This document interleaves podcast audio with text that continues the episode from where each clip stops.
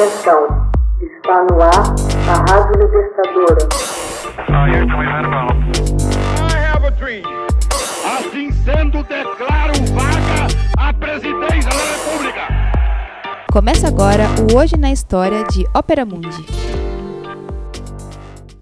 Hoje na história, 14 de agosto de 1980, Lech Wałęsa lidera a greve no estaleiro Gdansk, na Polônia.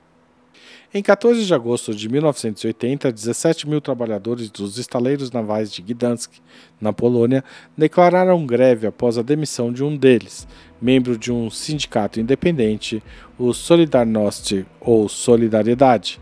A greve se estenderia por todo o país e a crise social desembocaria em uma grande crise política no final do mês, com a demissão do primeiro-ministro Eduard Babiusz o governo comunista terminaria negociando com Lech Wałęsa, o chefe do sindicato independente. Os trabalhadores de Gdansk exigiam também aumento salarial e o direito de formar um sindicato livre do controle governamental e do Partido Comunista. A maciça manifestação acabou destacando a liderança de Wałęsa, que desempenha um papel chave no fim do regime comunista na Polônia. Gdansk vinha sendo um centro de agitação trabalhista desde os anos 60 na Polônia, quando o governo de Varsóvia anunciou novas medidas econômicas de austeridade e o aumento do preço dos alimentos em 1980, os trabalhadores do estaleiro Lenin explodiram em fúria. Valessa, um veterano das disputas sindicais na Polônia, reuniu os operários e em 14 de agosto todos tomaram as instalações do estaleiro. A primeira exigência foi que Valessa fosse restituído ao posto de líder sindical. Ele, estreitamente ligado à Igreja Católica do país e do Papa polonês Karol Wojtyla, o Papa João Paulo II, havia sido demitido de suas funções nos estaleiros em 1976, mas permaneceu ativo na agitação e nos protestos laborais contra o governo comunista da Polônia de então.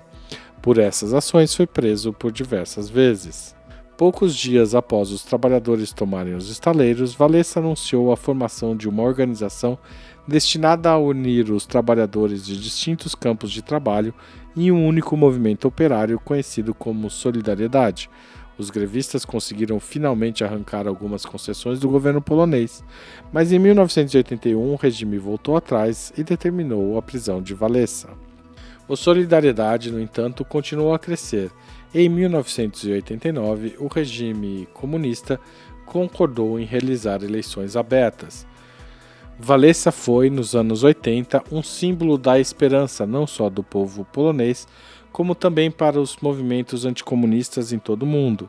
Em 83, Valessa foi galardoado com o Prêmio Nobel da Paz por seu trabalho. Em 1990, foi eleito como o primeiro presidente não comunista da Polônia desde o final da Segunda Guerra Mundial. Em 1995, realizaram-se novas eleições presidenciais, mas Valesa saiu derrotado por uma diferença de 3 pontos percentuais no segundo turno. No ano 2000, voltou a disputar o cargo de presidente do país e não obteve mais do que 1% dos votos. Hoje na História, texto original de Max Altman, locução de Haroldo Cerávulo, gravação de Michele Coelho e edição Laila Manoeli. Você já fez uma assinatura solidária de Opera Mundi? Com 60 centavos por dia, você ajuda a manter a imprensa independente e combativa. Acesse www.operamundi.com.br/apoio.